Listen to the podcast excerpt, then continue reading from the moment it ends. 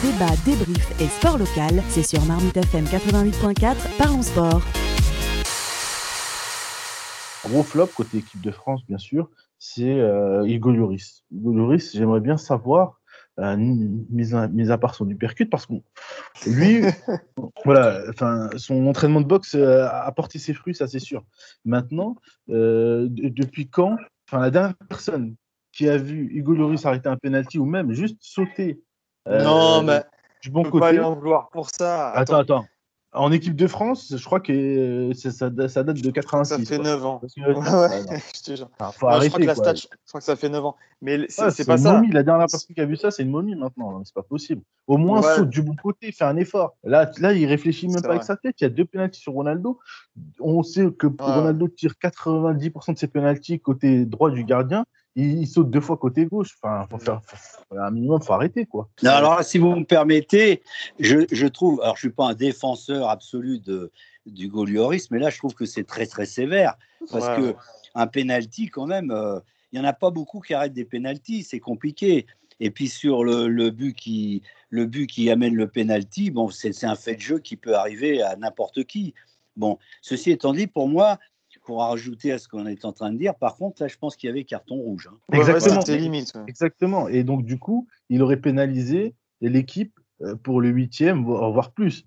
Donc, euh, Oui, automatiquement. mais Samy, bon, déjà, on peut pas juger un gardien sur, euh, sur un, un, un penalty. Ah, mais on Ensuite, peut pas le euh, juger sur un penalty, mais on peut, excuse-moi Julien, on peut le juger un minimum. On a le droit d'être quelquefois euh, pas, euh, pas défenseur absolu du Goloris. Oui, bien sûr. sans être défenseur absolu de Hugo Loris, je trouve quand même que c'est sévère, disons, de, de le mal noter parce qu'il a encaissé deux pénalties et parce qu'il a fait une sortie. D'ailleurs, il a, il a Bah, touché le ballon. Si on parle que du match d'hier, bah, on, on peut le mettre dans les flops. Enfin, je veux dire, c'est. Non, moi, je ne partage pas cet avis. Il a eu aucun arrêt à faire hier. Ah bah oui, non, mais ça, c'est Ouais. pas de sa faute. ça. Non, mais d'accord. Et, penalty... et le premier penalty de Ronaldo, euh, il est mal tiré. Si on, re- on peut revoir, je vous invite à revoir les, les ralentis si ce n'est pas déjà fait. Vous allez voir, c'est mal tiré. Un autre gardien, je prends juste un. Navas ou Maignan cette année aurait pu l'arrêter. Là, il va et carrément, il saute de l'autre côté. Enfin, un minimum, un minimum. Euh, alors, euh, Julie, tu as vu, on est directement parti sur un flop euh, Lloris suite à l'intervention euh, euh, sévère, mais peut-être juste de Samy. Donc, Lloris ne capte pas euh, les ballons, mais toi, tu captais ce débat, Julie. Non, ouais, bon, c'est vrai que je suis restée sur, euh, sur la deuxième mi-temps parce qu'on était dans les tops et que j'essaye de jouer le jeu des tops et des flops. Après, effectivement, si on est globalement sur le résumé du match, on peut être très modéré par, les, par rapport à l'équipe de France et on peut saluer la grande prestation du Portugal. Mais c'est vrai que de toute façon, tous les France-Portugal ont toujours été des matchs très tendus. Euh, on se souvient de la finale de l'Euro euh, 2016. Et ensuite, pour revenir à Lloris, oui, je trouve ça très sévère, mais bon, c'est c'est le, le, la, la, la, la réalité cruelle des, Des des gardiens. gardiens. Des gardiens, c'est qu'ils peuvent être euh, géniaux et puis un jour, ils font une faute et ensuite, on Ouais. remet beaucoup de choses en question. Moi, je pense que Lloris, et on s'en était parlé à l'émission euh, quand on parlait des 26, euh, de la liste des 26, on saluait Lloris, indiscutable, titulaire indiscutable, avec euh, justement, on se disait que Mandanda pouvait être là parce que c'était pas très grave et on avait Lloris de toute façon. Donc moi, je vous trouve quand même très sévère. Euh, c'est vrai que peut-être que là, il n'a pas été flamboyant et en plus, cette grosse faute sur Danilo, on l'a pas comprise. euh. donc euh, voilà, derrière, il rate le penalty, mais en même temps, enfin, il rate le penalty, il, ouais, il arrête pas le but, mais en même temps, après avoir fait une faute comme celle-là et en plus, il a montré qu'il était très perturbé, je pense que c'est normal. Enfin, il a, il a vraiment failli Oui. blesser gravement Danilo. Il a, a presque failli arrêter sa carrière. Enfin, il aurait pu, en tout cas, ça aurait pu être dramatique. Et on, dé- on a déjà vu des joueurs sortir sur civière à cause de ce genre de faute. Donc, euh, moi, sur Lloris, effectivement, je ne le mettrai pas dans les flops parce que j'ai pas envie euh, de rester, euh, de rester sur, ce, sur cette blessure. Voilà. Moi, je crois dans, cette, dans la qualité de ce goal. Euh, il l'a déjà montré plein de fois que Ouais, c'était quelqu'un de solide et, et, et ça. Voilà. Bon, après, ça veut, ça veut aussi dire qu'on est dans la mouise en cas de tir au but euh, à partir des huitièmes. Mais pas forcément, parce que c'est pas la même chose un penalty pendant le match et les tirs au but. C'est l'exercice des tirs au but, c'est quand même un exercice très particulier aussi. Donc, euh, on, sait- enfin voilà, effectivement, les penalties c'est jamais facile. Enfin, on parle quand même de Ronaldo en face, quoi. C'est pas non plus euh, le tireur de penalty le moins bon du monde. Donc, euh, voilà. Alors, euh, Voilà. On laisse Loris, donc on laisse Loris euh, s'en sortir comme ça. Il- Ouais, moi, je laisse Lloris s'en sortir comme ça. La prochaine fois, la prochaine erreur, on dira peut-être pas la même chose. Mais là, je Ouais. trouve que c'est très sévère de, de le condamner dès maintenant. Alors, Attends, Lloris, mais attends, mais pour faire un débat sur. Excuse-moi, Gilles, on va pas rester mille ans sur Lloris, mais pour faire un débat dessus, euh, là, dans le football moderne, quand tu regardes, enfin, même, même ses dégagements en pied, etc., c'est c'est catastrophique. Excusez-moi, hein, mais bon, à un moment donné, peut-être qu'il fera une gourde, mais qu'on aura encore une fois ce débat en quart de finale, mais on sera éliminé. Alors attention, euh, Hugo Lloris, pour moi, il est toujours à l'heure actuelle le titulaire indiscutable de l'équipe de France, mais force est de constater qu'il lui manque certains atouts, qu'il n'a pas, euh, euh, enfin lui manque certaines cordes à son arc, et notamment effectivement sur les sur les pénalties. Alors moi, ce que j'ai remarqué sur les derniers euh, sur les euh, dernières fois où Lloris euh, était face à un tireur de pénalty, à chaque fois, il ne respecte pas la règle de laisser coller ses pieds sur la ligne. Ce qui signifie que même s'il arrête un penalty, le penalty sera à retirer parce que il avance à chaque fois trop vite. Il n'est plus sur la ligne au moment du tir. Et le problème, c'est que Lloris ne se fait jamais piéger par cette règle, puisque à chaque fois, le tireur en face de lui marque son but. Euh, donc moi, je suis plutôt d'accord avec Samy. euh, euh, pas de pénalité arrêtée depuis 9 ans pour Lloris. Bah, il a un travail à faire. Je suis désolé, mais là, c'est soit il part trop tôt, soit il ne s'entraîne pas assez. Mais pour moi, c'est un problème. Néanmoins, par défaut, il reste le titulaire naturel à ce poste-là. Euh, puisqu'il n'est pas assez challengé ma- malheureusement. Euh, alors on avait commencé très fort là cette rubrique euh, sur les flops. Je te redonne la parole, Julie. Est-ce que tu est-ce que tu nous suggères d'autres flops sur ce match? Bah ouais, les autres flops, c'est euh, bah, les quatre cartons jaunes euh, des Français en première mi-temps. Et du coup, ça me permet de parler justement de cette première mi-temps euh, où ils nous ont fait peur, en fait, vraiment. Parce que c'est vrai que même si bon, c'était le groupe de la mort, donc on savait que ce serait difficile et on savait qu'ils n'allaient pas forcément gagner tous leurs matchs. Là, voilà, on a de la chance de terminer premier.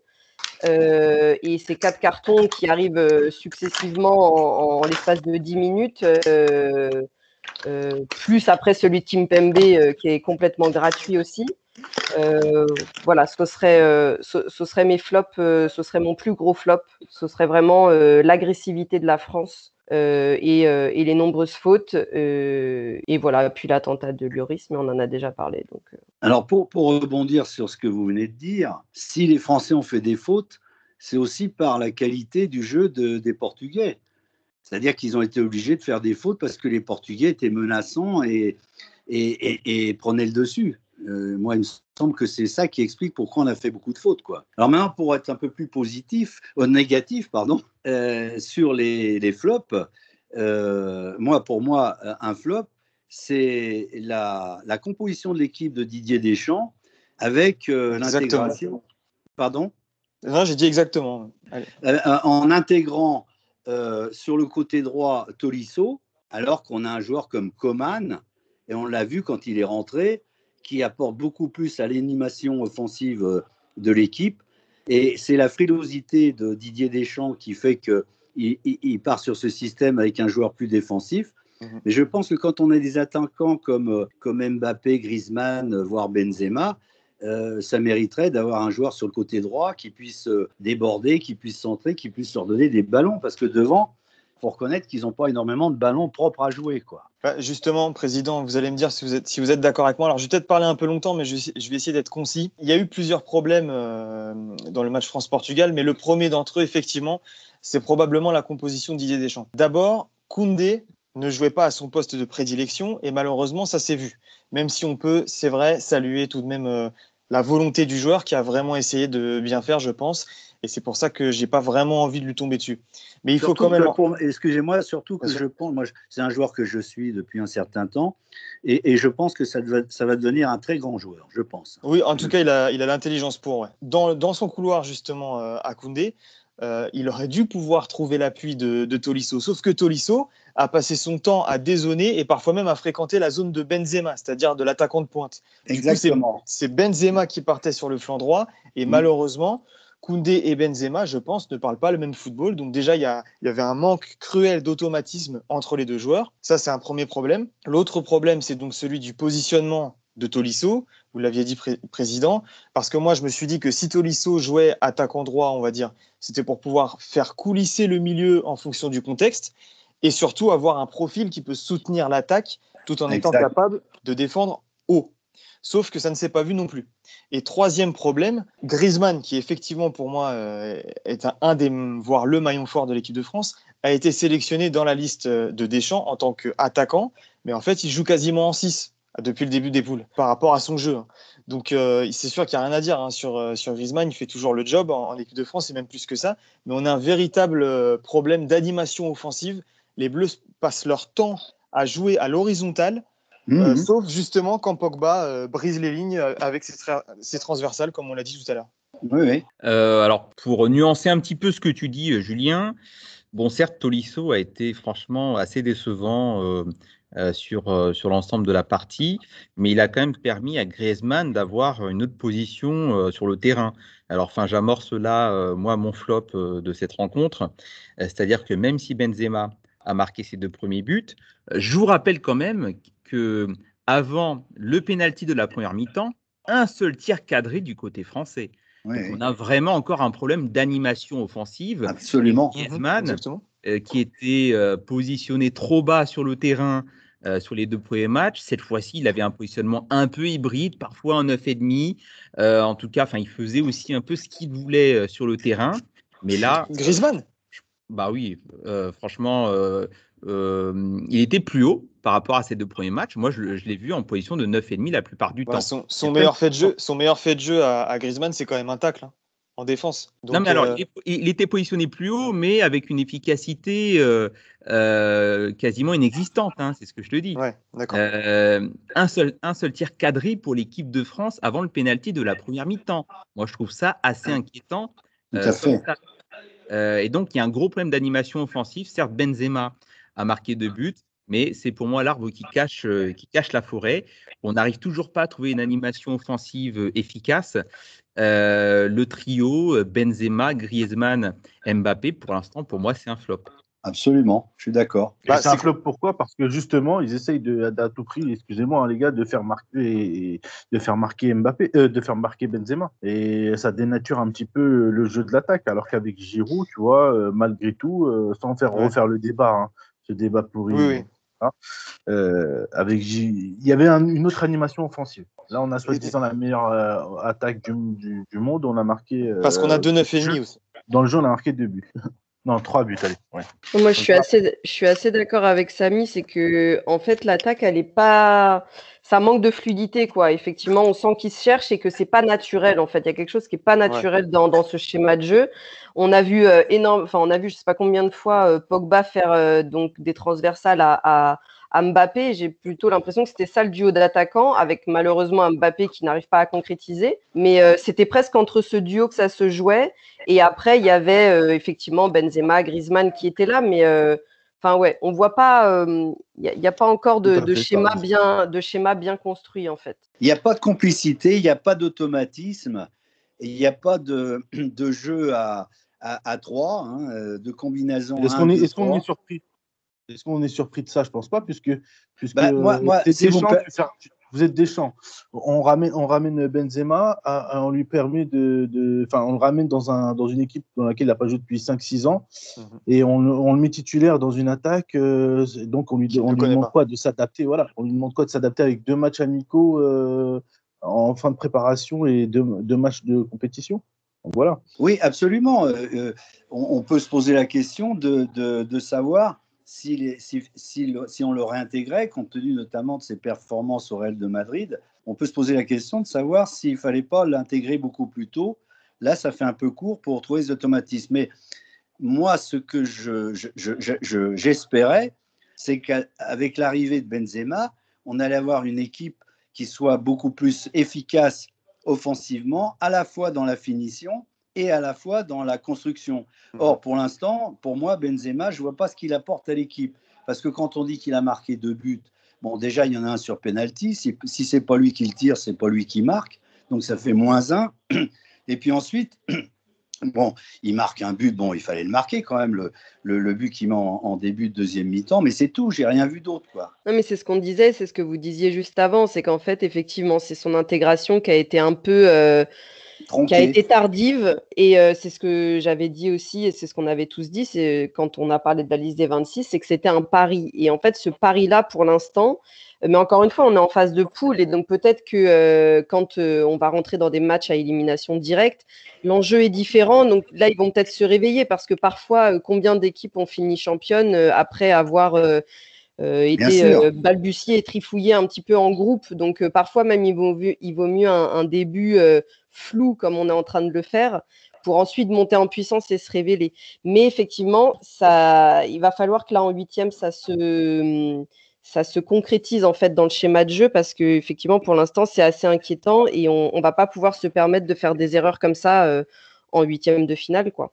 Après, pour nuancer ce que vous dites, euh, Benzema, franchement, hier, il n'était pas aidé euh, ni par l'aile droite, c'est-à-dire Tolisso et Koundé, c'est ce qu'on a dit, oui. j'ai évoqué, ni par Mbappé. Hein.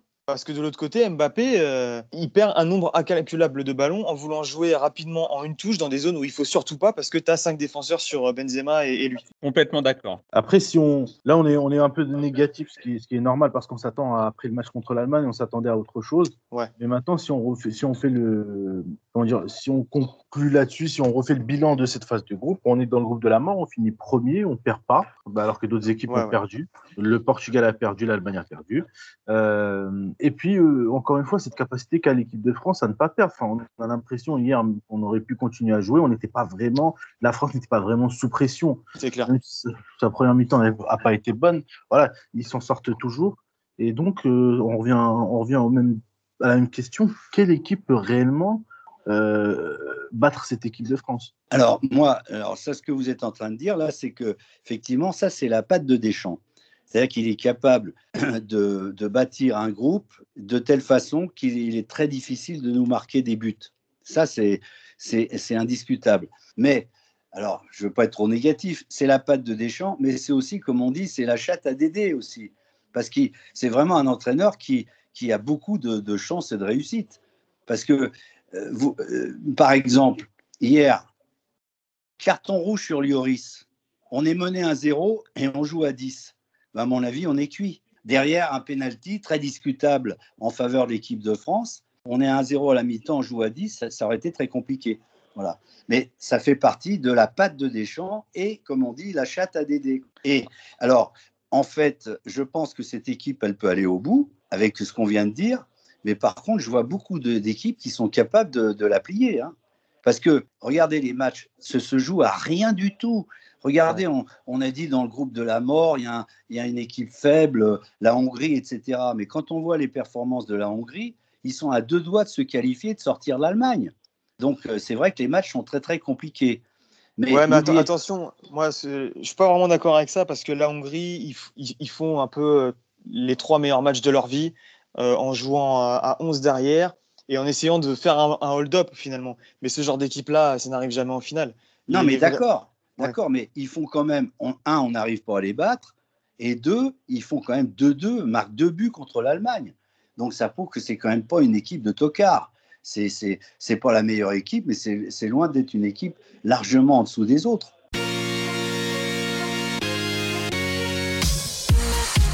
Débat, débrief et sport local, c'est sur Marmite FM 88.4, parlons sport.